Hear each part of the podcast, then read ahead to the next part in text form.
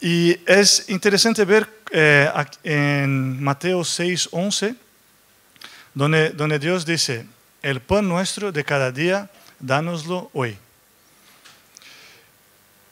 Entonces aquí nosotros siempre entendemos que Cristo está hablando sobre nuestra provisión material. Por eso es así.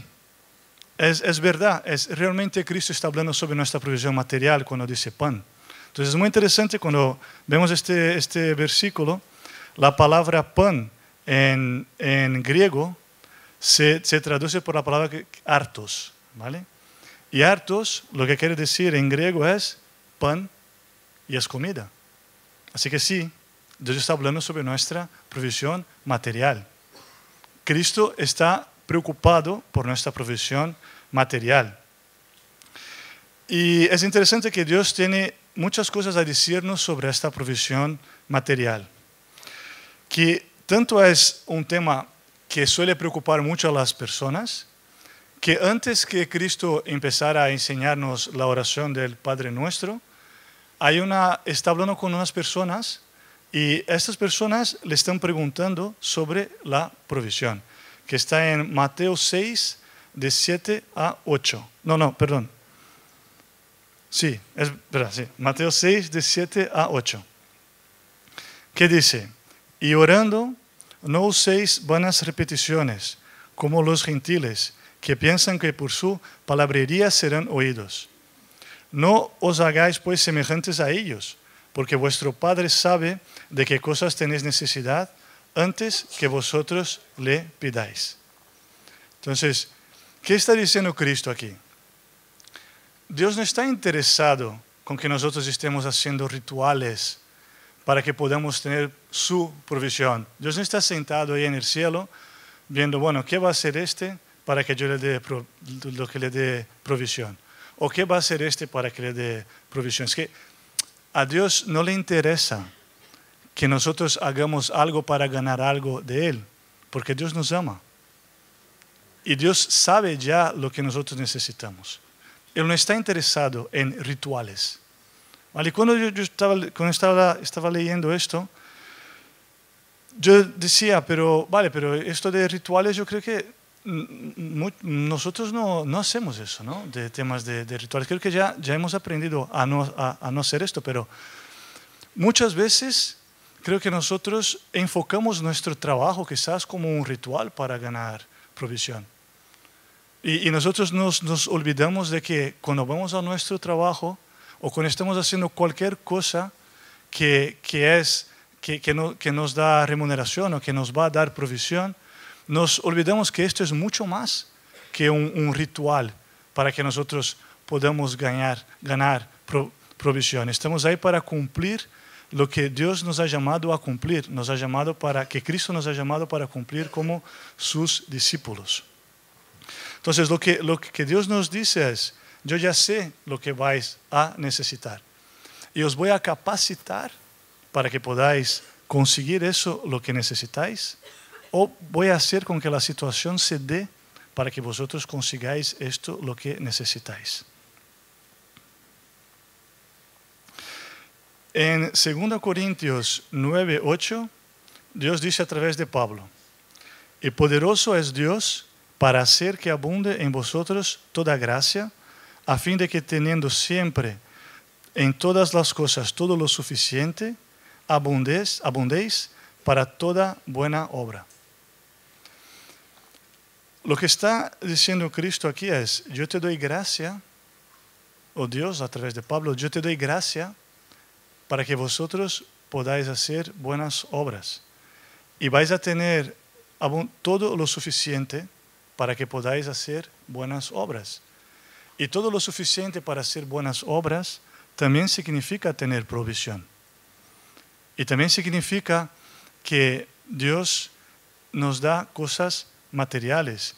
Y, obviamente la, provisión de Dios no es solo cosas materiales, pero en este contexto está hablando específicamente de cosas materiales, que lo vamos a ver mejor después, pero aquí está hablando de cosas materiales. De hecho, lo que, lo que está diciendo Dios es que tenemos que cambiar nuestro, nuestro enfoque.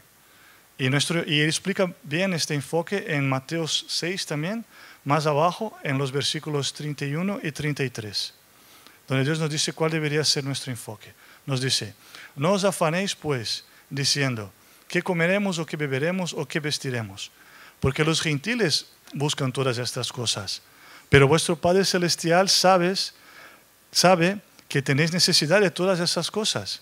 Mas buscad primeramente el reino de Dios y su justicia, y todas estas cosas os serán añadidas. Entonces, eh, el enfoque que Dios, que Dios propone aquí, o el cambio de mentalidad que Cristo propone aquí, es que la provisión es la consecuencia de vivir una vida acorde a la voluntad de Dios.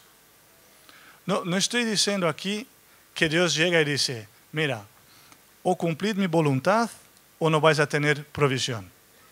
No es eso que Dios está diciendo, porque de, hecho esto no es así.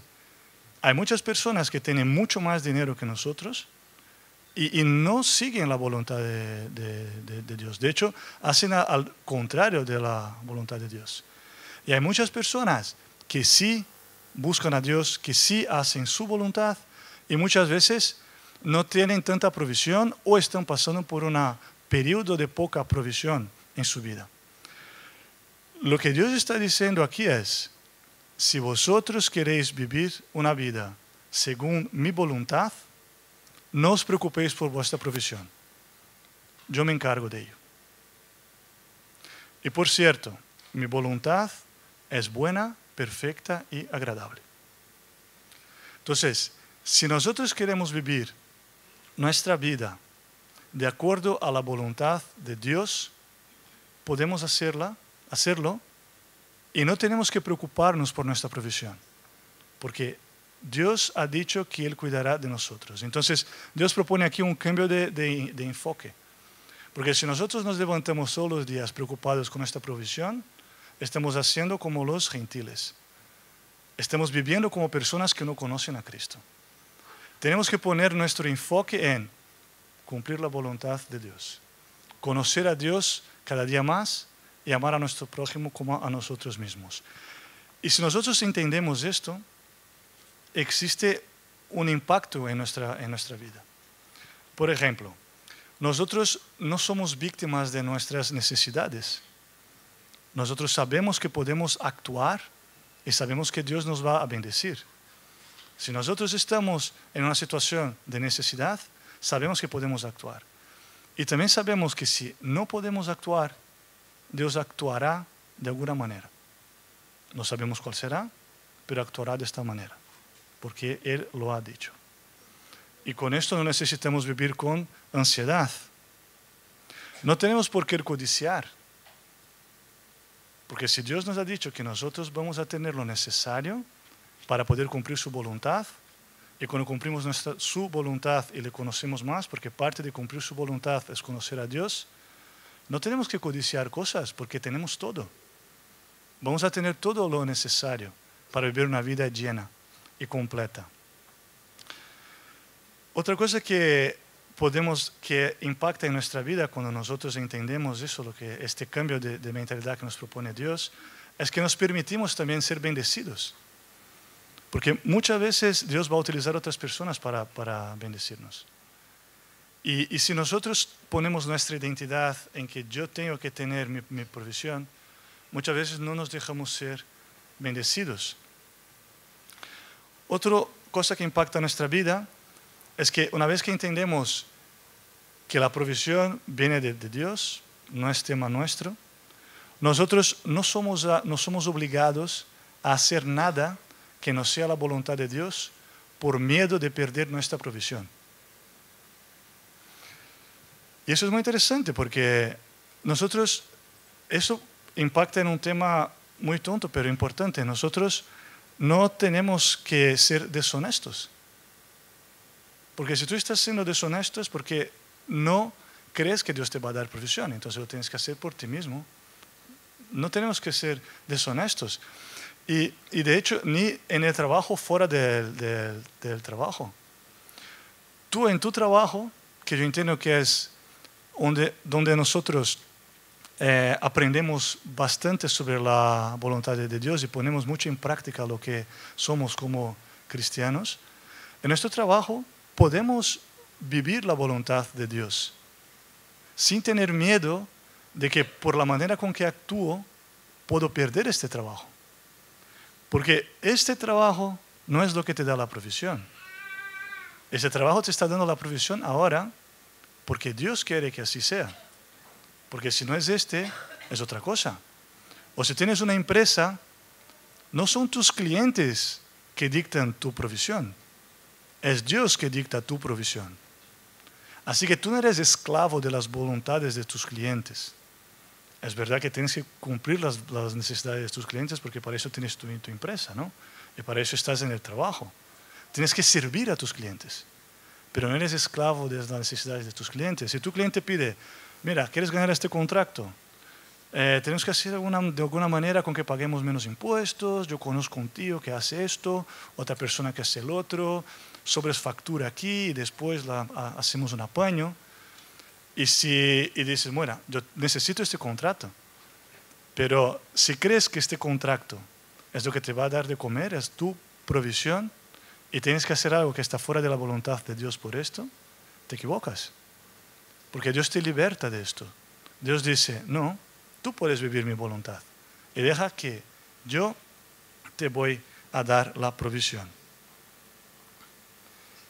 Vale, y una cosa interesante aquí es que, que es bueno matizarlo y dejarlo claro, principalmente en nuestros trabajos, que es su voluntad, ¿no? No tenemos que hacer nada que no sea de acuerdo con su voluntad, no de acuerdo con nuestra voluntad. Porque muchas veces nosotros nos escondemos por debajo de la voluntad de Dios para hacer lo que nosotros queremos. O no hacer lo que tenemos que hacer. Entonces, cuando yo digo que nosotros no tenemos que tener miedo de, no, de perder nuestra provisión por hacer su voluntad, tenemos que tener claro que es su voluntad, no nuestra voluntad. Otro punto muy importante es que nosotros podemos bendecir a nuestro prójimo. ¿Y por qué podemos bendecir a nuestro prójimo? Si os acordáis de 2 Corintios 9, hemos leído antes del capítulo 8, si podéis poner otra vez por favor el capítulo 8, el, el versículo 8. ¿No? Aquí, el poderoso es Dios para hacer que abunde en vosotros toda gracia, a fin de que teniendo siempre en todas las cosas todo lo suficiente, abundéis para toda buena obra. Entonces, continúa en el 9, del 9 al 12. Y el que da semilla al que siembra y pan al que, al que come, proveerá y multiplicará vuestra sementera y aumentará los frutos de vuestra justicia, para que estéis enriquecidos en todo para toda liberalidad, la cual produce por medio de vosotros acción de gracias a Dios, porque la administración de este servicio no solamente suple lo que los santos falta, sino que también abunda en muchas acciones de gracias a Dios. Vale. ¿Qué es lo que está diciendo Dios aquí? Que si tú sembras, te voy a dar más semilla. Y tu semilla bendice a otras personas. Entonces, siempre que nosotros estamos bendeciendo a otras personas, siempre que nosotros entendemos que debemos bendecir a nuestro prójimo, Dios nos va a dar siempre más. Porque esto es tu, voluntad. No, nunca vamos a ser pobres por ayudar a otras personas. Y eso es lo que está diciendo Dios aquí. Que si, si entiendes quién soy yo, no te vas a preocupar por bendecir a otras personas. Si realmente entiendes quién soy yo. Y es en esto que estamos, ¿no? Estamos cada vez buscando entender quién realmente es Dios. Y Dios nos está diciendo, ¿cuál es nuestra misión en este mundo? Amar a Dios con todo nuestro corazón, con toda nuestro alma y con todo nuestro entendimiento y a nuestro prójimo como a nosotros mismos. Y cuando Dios dice, yo me ocupo de tu provisión, Él nos libera para que podamos vivir esto de una manera real en nuestra vida. ¿vale? Y este contexto está, eh, como ya he dicho antes, cuando Dios habla de las semillas y tal, está hablando de cosas materiales. Es verdad que la, que la provisión y el conocimiento de, de Dios es mucho más que cosas materiales. Pero aquí estamos hablando de cosas materiales. Dios se preocupa con nuestra provisión material. Y es interesante ver que antes hemos hablado de que Dios nos capacita para que nosotros consigamos conseguir, para que nosotros consigamos la provisión, o Él va a hacer con que se dé la situación para que consigamos esta provisión. Y yo cuando estaba leyendo esto, me ocurrió que cuando el pueblo de Dios estaba en el desierto, cayó maná del cielo. Vale, pero ¿os habéis dado cuenta que todo el pueblo de Dios estaba en el desierto? Porque en cuando estaba el pueblo de Dios en el desierto, no había pueblo de Dios que no estaba fuera del desierto. Todo el pueblo de Dios estaba en el, en el desierto. Y Dios, además de enseñarle un montón de otras cosas, quería enseñarles eso, que Él era su provisión. Entonces tuvo que, tuvo que haber un milagro y cayó pan, el maná del cielo. Pero todo su pueblo estaba ahí. No había un pueblo que estaba en otro lado que podría fabricar panes y enviárselo a ellos. No había. Pero hoy en día sí hay. Hoy en día nosotros somos su pueblo. Y hay personas que están en sitios con más o menos recursos.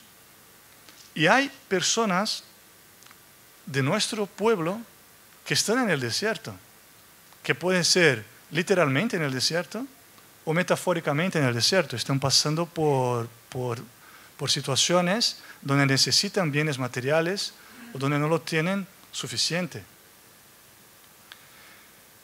Y yo creo que es nuestro deber como cristianos y como hermanos suplir eso. Nosotros, como pueblo de Dios, tenemos que suplir las necesidades del pueblo de Dios.